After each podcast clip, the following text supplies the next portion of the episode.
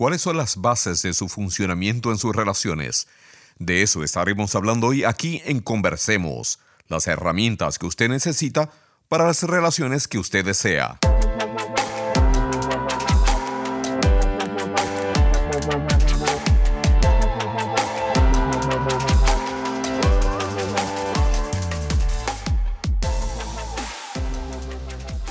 Soy el doctor Correa Bernier, educador, autor, asesor y consultor relacional con más de 30 años de experiencia ayudando a individuos, parejas y familias a crear relaciones conectadas, satisfactorias y de fluidez emocional. ¿Cuál es mi misión en este programa? Ayudarle a pensar acerca de sus relaciones de una manera completamente diferente. Este programa se distingue por ofrecer un contenido que es aplicable a todas las relaciones en las que usted pueda estar involucrado o involucrada lo que a su vez le ayudará a simplificar su vida y a encontrar la satisfacción, confianza y calma que usted anhela. Combinando mi experiencia práctica con las últimas investigaciones disponibles, he creado recomendaciones y herramientas basadas en evidencias, las que usted podrá aplicar de manera fácil e inmediata para crear los cambios relacionales permanentes que usted tanto desea. Así que adelante, conversemos.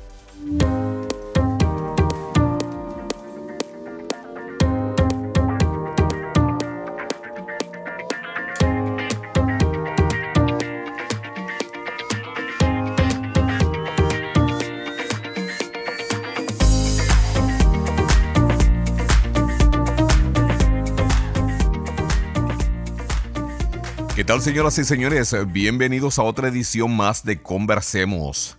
Gracias, muchísimas gracias por el privilegio de su compañía y por tener a bien pasar parte de su día conmigo.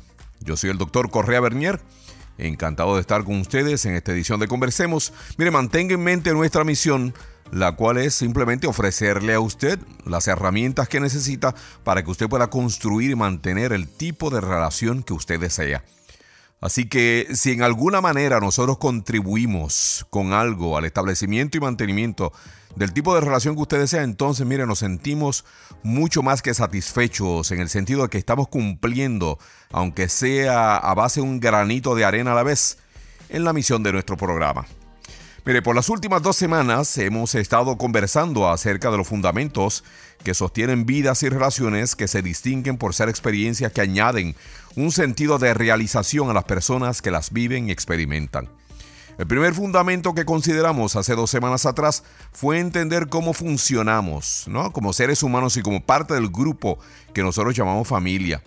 Y como resultado de nuestro programa establecimos que nosotros los seres humanos funcionamos como unidades emocionales, que cada familia es una unidad emocional y que es de suma importancia establecer y mantener niveles de diferenciación que nos permitan a nosotros funcionar de manera adecuada como seres humanos y como individuos y como miembros de las relaciones que nosotros vamos estableciendo a lo largo de nuestra vida.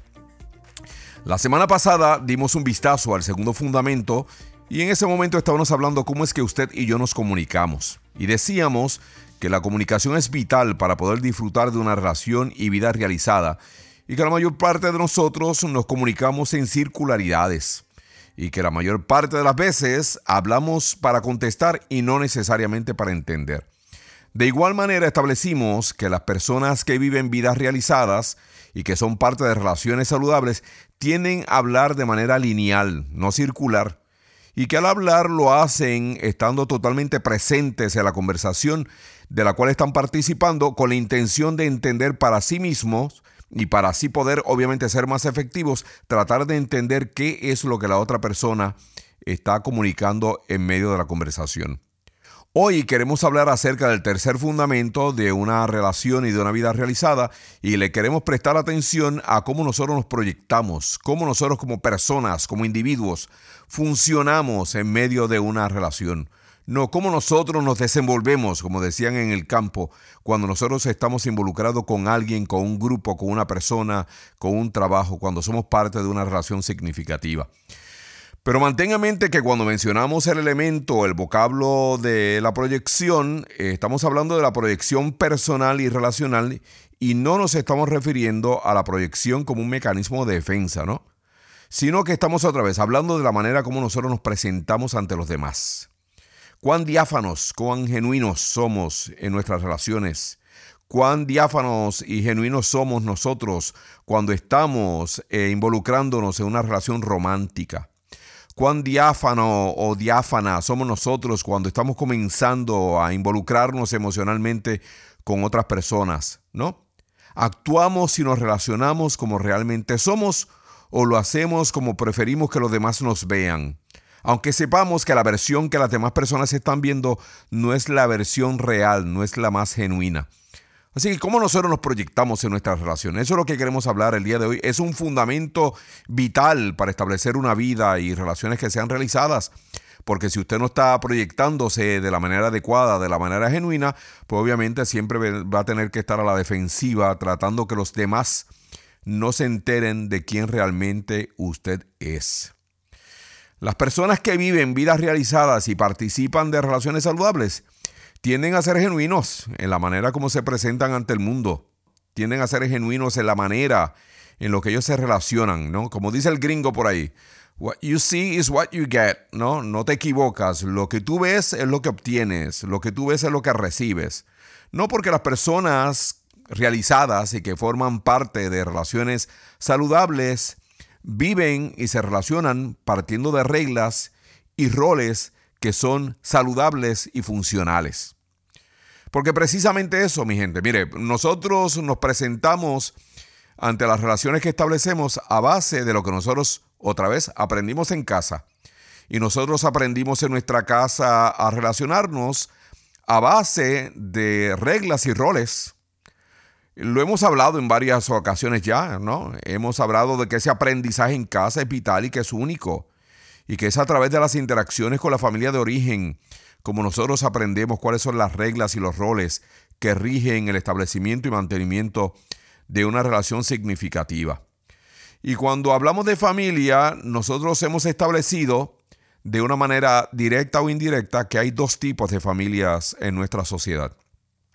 De que nosotros eh, contamos con familias que son familias funcionales, refiriéndonos a las familias que funcionan adecuadamente.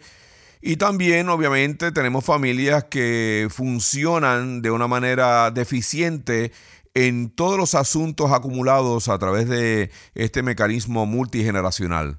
No de que la disfuncionalidad que nosotros experimentamos hoy en nuestra familia es parte de la disfuncionalidad que experimentaron nuestros abuelos, nuestros tatarabuelos y nuestros padres. Así que entonces la disfuncionalidad de una generación, a menos que no hayan intervenciones adecuadas, entonces son pasadas de una generación a otra. Ahora bien, permítame compartir con usted una perspectiva que yo he venido enfatizando a lo largo de mi carrera, porque yo creo que es importante entender que no existe tal cosa como una familia que sea 100% funcional o 100% disfuncional. Las familias disfuncionales tienen características funcionales en ellas y las familias funcionales tienen características disfuncionales en ellas. Así que no hay tal cosa como una familia que sea 100% funcional o 100% disfuncional. Ahora, eso sí, podemos fijarnos en cuán funcional es una familia si le prestamos atención a las características que la definen como la unidad emocional que son. Mire, por ejemplo, las familias funcionales tienden a mantener una comunicación que es balanceada y prudente, mientras las familias disfuncionales, en ellas la comunicación es muy deficiente, es ineficaz. ¿No? En las familias funcionales, la aceptación de los miembros de la unidad emocional eh, todos los miembros son aceptados, no se celebran las diferencias que hay entre un hijo y el otro, nadie siente la obligación de tener que ser como papá y como mamá, así son en las familias funcionales. Mientras en las familias disfuncionales la crítica es excesiva y siempre se está demandando que alguien actúe como los demás espera que actúen. En las familias funcionales el amor es incondicional. En las familias disfuncionales el amor y la aceptación es siempre condicional, ¿no? A las instrucciones que se le dan. Si usted quiere la atención de alguien, usted tiene que funcionar a la base o a base de lo que ellos esperan de usted. Así que si uno quiere saber cuáles son los niveles de funcionalidad o disfuncionalidad de una familia, lo único que tenemos que hacer es eso, eh, enfocarnos en cuáles son las características que distinguen a esa unidad emocional en específico. Pero también tenemos que fijarnos en cuáles son las reglas. En las familias disfuncionales hay tres reglas básicas y esas tres reglas básicas son no hables, no sientas y no confíes. Imagínense, no hable, o sea, una familia disfuncional, aquí no se habla de lo que está pasando porque si no hablamos no hay problemas y si no hay problemas no hay nada que solucionar. No sientas porque una familia disfuncional, la ley es reprimir las emociones para entonces poder continuar como si nada estuviera pasando, así que no tenemos que enfocarnos en los problemas reales que son parte de nuestro sistema. En las familias disfuncionales no se confía y siempre se espera que todo el mundo dependa solamente de los miembros de la familia y que la confianza no salga del pequeño grupo. Y si alguien se atreviera a salir de esos niveles de confianza, pues obviamente los demás inmediatamente los critica. Así que, como usted notará, en estas tres reglas, que obviamente no tenemos tiempo para trabajar en ellas hoy, pero que yo les prometo que los tenemos en agenda para dedicarle un programa entero y varios programas a las reglas de las familias funcionales y disfuncionales, cuando uno se enfrenta a, este, a estos tres tipos de reglas, no hables, no sientas, no confíes, entonces imagínese, eso cubre la totalidad de quienes nosotros somos. Y si yo no puedo hablar, no puedo sentir y no puedo confiar, entonces, ¿qué me queda a mí para poder funcionar y proyectarme de manera saludable en una relación? No queda mucho, no queda mucho. A diferencia si usted creció en una familia funcional, obviamente entonces usted creció teniendo expectativas realistas, ¿no? Eh, sabemos que hay cosas que podemos dar, otras cosas que no podemos dar. Eh, si usted creció en una familia funcional, usted creció entendiendo que la comunicación debe ser abierta. Así que cuando nos proyectamos, cuando funcionamos en medio de los nuestros, lo hacemos sin temor a represalia, nos, nos comunicamos de manera prudente, adecuada, pero lo hacemos, no tenemos miedo en comunicar lo que sentimos. En una familia funcional, obviamente los roles son flexibles, no hay rigidez. Eh, en una familia funcional se nos enseña que tenemos que cuidar de nosotros primeros. Por lo tanto, los niveles de codependencia son mínimos o no existentes.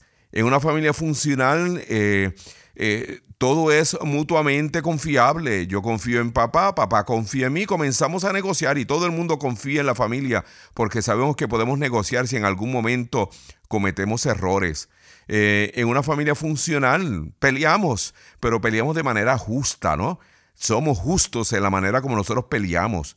En una familia funcional se afirma la individualidad de cada miembro, ¿no? Y se eleva la importancia de la diferenciación. No tenemos que ser iguales, no todos tenemos que estar interesados exactamente en lo mismo.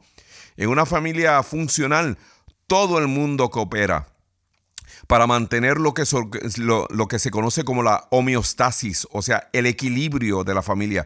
Y todo el mundo es parte ¿no? de esa dinámica. Todo el mundo es parte de mantener, de mantener perdón, ese equilibrio que es tan importante para la familia.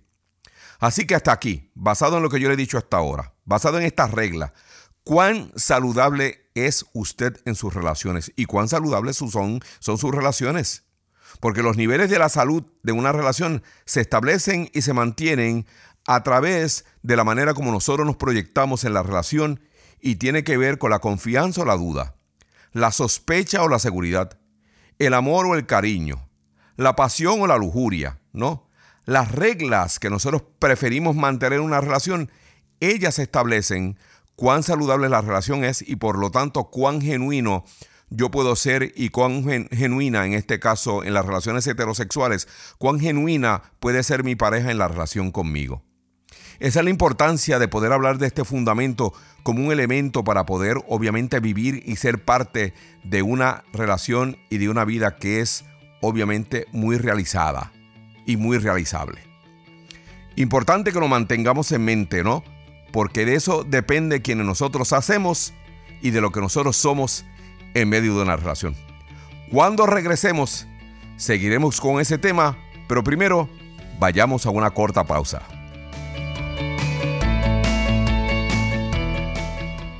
Escucha, Belén, la nueva vecina me ha pedido que le cuide a la niña. Tendrás que estar pendiente, ¿vale? Porque Julia es especial. Pero ¿puede jugar a las chicas grandes? Claro que puede. De las cocinitas. También puede.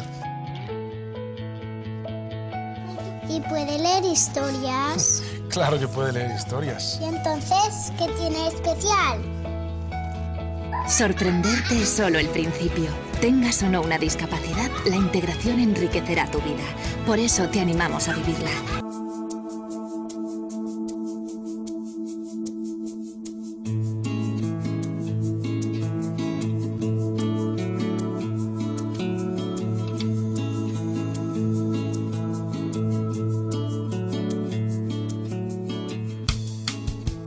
Las opiniones y consejos compartidos en nuestro programa del día de hoy no suplantan la atención de un profesional de la salud mental. Si usted se ha identificado con los temas o síntomas discutidos, le recomendamos busque la ayuda de un profesional de la salud mental o relacional. Conversemos, estimulando el bienestar familiar a través de la educación.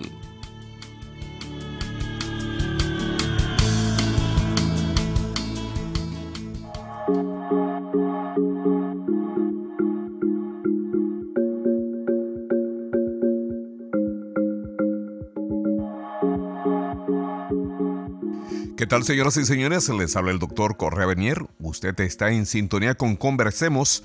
Nuestra misión es ofrecerle las herramientas que usted necesita para que usted pueda desarrollar y mantener el tipo de relaciones que usted desea. Muchísimas gracias por prestarme su atención. Créame que para mí es un verdadero honor saber que cuento con su compañía y con el regalo de su tiempo. Así que mi compromiso con ustedes es que, mire, yo voy a continuar haciendo todo lo posible por darle lo mejor de mí en este espacio semanal. Así que de tal manera que usted entonces pueda seguir adquiriendo esas herramientas de las cuales nosotros hablamos para que usted pueda seguir construyendo el tipo de relaciones que usted anda buscando y deseando. Hoy hemos estado hablando acerca del fundamento de la proyección personal y relacional equilibrada, que las personas con un estilo de vida y relaciones realizadas tienden a prestarle muchísima atención. Antes de la pausa hablábamos un poco acerca de las reglas familiares con las cuales nosotros nos criamos, pues son estas reglas las que nosotros tendemos a utilizar en el establecimiento y mantenimiento de nuestras relaciones y de nuestra fluidez de vida personal. Mencioné además que las reglas que preferimos utilizar están íntimamente relacionadas al rol el cual nos fue asignado por nuestra familia de origen.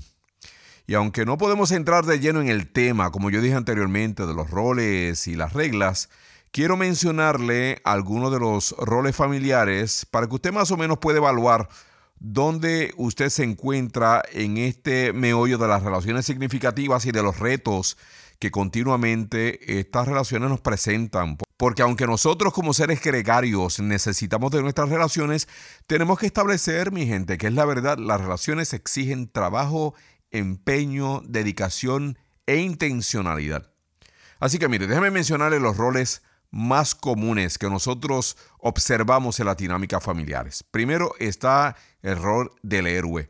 Bueno, aquí con el rol del héroe, si usted es el héroe en su familia, estamos hablando del niño favorito, del nene que no puede hacer absolutamente nada mal. Todos los demás en la familia existen en comparación con este. Este niño permite que la familia ignore cualquier otro problema que sea subyacente para entonces estar totalmente enfocados en los logros y los éxitos del héroe o la heroína de la familia, ¿no? El héroe o la heroína sirve como prueba fidedigna de que los padres están haciendo algo bien. Incluso cuando la disfuncionalidad de la familia sea rampante y sea muy notable, ¿no? El héroe, la heroína produce ese momento, ese impacto que dice, no, nosotros estamos haciendo algo bien, aquí está la muestra, nuestro héroe. Eh, pero también hay otro rol que no es necesariamente el héroe, está el rol también del chivo, del chivo expiatorio, que es un término bíblico, antiguo testamentario, ¿no? que era el corderito sobre el cual se ponía simbólicamente todos los pecados del pueblo y luego se llevaba al pórtico de la ciudad se abría el pórtico de la ciudad y se enviaba al corderito que muriera en el desierto de hambre y de sed, pero una vez este corderito moría, moría con él todos los pecados del pueblo, el chivo expiatorio. Por eso es que otro vocablo que se utiliza para hablar de este personaje en la familia, algunas personas le llaman la oveja negra, que por ahí dicen todas las familias tienen una. Bueno, pues el chivo expiatorio existe en oposición al héroe. Porque a diferencia del héroe, este, el chivo expiatorio, es el niño o la niña sobre quien recae toda la culpa de todos los problemas habidos y por haber en la familia. ¿no? Eh, los problemas de estos niños se pueden, pueden surgir en comportamientos, en desobediencia, o también puede surgir a través de enfermedades psicosomáticas para el cual no hay ningún tipo de explicación médica. El niño mantiene eh, a la familia enfocada en los problemas que está teniendo. Algunos de estos niños desarrollan eh, problemas de salud mental y otros tienen eh, ciertas abnormalidades en sus procesos y patrones de socialización. Por otro lado, puede ser que el niño o la niña, el chivo expiatorio de la familia, no muestre o no refleje, no proyecte ningún tipo de comportamientos problemáticos, sino que simplemente sea diferente al resto de los miembros de la familia. Así que por lo tanto es condenado y se le conoce como la abeja negra de la unidad emocional de la familia. Eh, los comportamientos de estos niños y de estas personas tienen a ser considerados como la fuente de todos los problemas en la familia. Así que cuando algo anda mal, no se tiene mucho problema en entender de dónde vienen eh, los problemas porque simplemente es el chivo expiatorio quien nos da la causa de lo que está sucediendo. Otro rol en la familia es el que se conoce como el rol del niño perdido.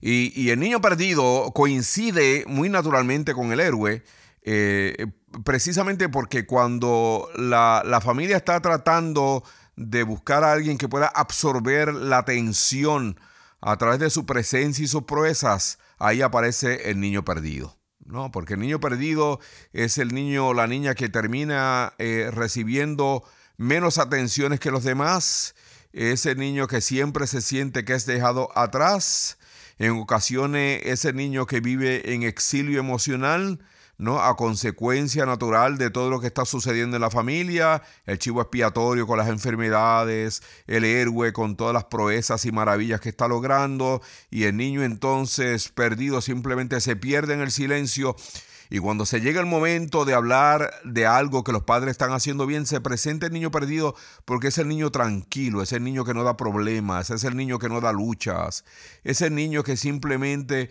está allí y de vez en cuando tenemos que llamarlo para asegurarnos dónde él está, porque el niño es tan tranquilo, es tan buena gente, está bien portado que se nos pierde de vista. El niño perdido se le conoce. También hay otro rol que se conoce como el mediador o la mediadora. Y este personaje de nuestras familias usualmente se encuentra en medio de todas las discusiones habidas y por haber en medio de una familia y en ocasiones eh, los padres le exigen que se decida por uno de ellos, especialmente en estos casos donde hay divorcios contenciosos. Eh, también podría ocurrir que este personaje, este niño, el mediador o la mediadora de la familia, sea quien se empeñe en buscar la paz y establecer la paz entre sus hermanos, entre sus padres. Eh, y como el niño perdido, el, rol del mediador o de la mediadora requiere que el niño no tenga muchas necesidades personales. Otra vez ese nene que es fantástico estar con él porque el nene no da problemas sino que siempre se mantiene leyendo la situación en la familia. El mediador siempre está tratando de evaluar qué es lo que está sucediendo para de esa manera identificar cómo se sienten los demás, de tal manera que él puede entonces adaptarse a lo que está sucediendo. ¿no? Si papá y mamá están tensos, el niño se adapta a la tensión y trata de ayudar a que sus padres bajen los niveles de tensión entre ellos. Si todo el mundo está tranquilo, entonces el niño puede relajarse. El mediador. El otro rol que yo quiero mencionar que es muy común en medio de las familias, o por lo menos que es muy identificable, es el rol del payaso. Y este es, con, el nombre nada más, ya usted sabe a lo que yo me refiero. ¿no? Este es el miembro de la familia que relaja todas las cosas, especialmente cuando hay situaciones tensas en medio del sistema. Eh, él con sus payaserías siempre surge como la luz en medio del día más negro. Este es el niño gracioso que hace bromas que facilitan la negación y que facilita la minimización de los problemas en medio de la familia.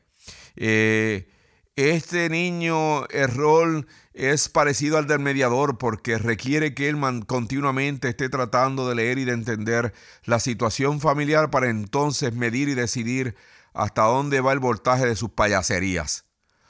Obviamente, como usted se podrá imaginar, el niño no está pensando esto conscientemente, simplemente es una adaptabilidad al sistema, es lo que el sistema necesita, es lo que el sistema requiere. Así que cuando el niño esté evaluando la tensión que hay en la familia, pues simplemente él sale con una de sus payaserías y todo el mundo se le olvida el problema y empiezan a reírse. Y junto a estos también está el rol del Mesías, también el cuidador, ¿no? Ya usted sabe, es el Salvador, asume responsabilidades de todos, es el papá, la mamá, el abuelo de todo el mundo. Este es el niño que siempre está tratando de rescatar a mamá, está tratando de consolar a papá, está tratando de ayudar a los hermanitos. Se convierte hasta en el padre y la madre, en el hermano parental, ¿no? Se convierte en el padre y la madre de sus hermanos, el hermano parental. No, ese es otro de los roles. El último rol que yo quiero mencionar, o los últimos dos debía haber mencionado, es el hazlo todo que es el miembro de la familia que actúa y hace todas las cosas. Este es el que parece eléctrico o eléctrica. No, cuando hace falta algo, llámenlo a él porque él se encarga. Y el mártir, que simplemente es el que vive eh, fuera de todo el círculo emocional, eh, es el que siempre siente que está haciendo más de lo que debería ser, es el sacrificial, es el que llora, es el que trabaja cuatro trabajos si es necesario para mantener a sus hermanos y enviarlos a la escuela, eh, se encarga de buscar a papá cuando está borracho, etcétera, etcétera, el mártir. Así que como ustedes ven, eh, los roles son reales en medio de las familias y tienen sus funciones, pero estos roles son asignados inconscientemente por la familia para que entonces se pueda mantener el balance y el equilibrio. Así que pregúntese, pregúntese. En medio de este fundamento que dice que nosotros tenemos que entender la manera como nosotros nos proyectamos para que entonces podamos hacer lo que tengamos que hacer para que nuestras relaciones sean saludables, entonces pregúntese usted, ¿cuál es el rol que usted ha desempeñado en su familia? ¿Qué pasa con otros miembros de su familia? ¿Qué ha cambiado con el tiempo? O cómo sigue afectándole a usted las cosas que suceden en su familia de origen que en ocasiones viene y contamina las nuevas relaciones, especialmente las románticas, que usted ha establecido. Una vez usted haya identificado su rol o los roles y cómo estos han impactado su vida personal y su vida relacional, entonces pregúntese cuáles serán los beneficios si usted decidiera romper el molde. Pregúntese qué es lo que en realidad usted necesita reconozca entonces los sentimientos de culpa que forman parte de los ecos de su pasado cuando usted deja de ser el payaso, el Mesías, el rescatador, el héroe. ¿Cómo es que usted se siente? Y después que usted entienda todo esto, comienza a adoptar posiciones que sean opuestas al rol disfuncional y comienza a modificar las reglas si son reglas que no funcionan.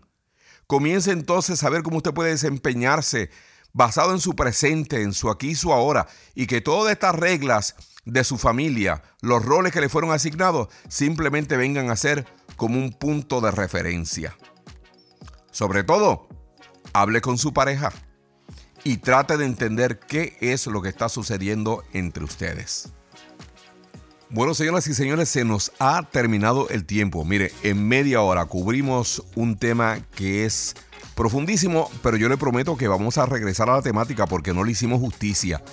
Pero antes de irnos, mire, le quiero invitar que me visite en mi hogar eh, virtual. Visíteme en conversemos.com y háganos saber qué piensa. De igual manera, nos puede visitar en Facebook. Nos puede encontrar como Conversemos LLC. Sin nada más por el momento, lo único que resta es decirle que, mire, yo le deseo miles de bendiciones, lo mejor del mundo, muchísima salud. Y ojalá lo que estamos compartiendo con usted a través de estos programas esté siendo de edificación para su vida, no solamente su vida personal, sino también su vida emocional. Recuerde que siempre se puede comunicar conmigo escribiéndonos a contacto conversemos.com. Será hasta la próxima semana. Muchísimas gracias por el privilegio de su tiempo y su compañía. Un fuerte abrazo. Hasta la próxima. Hasta entonces. Adiós.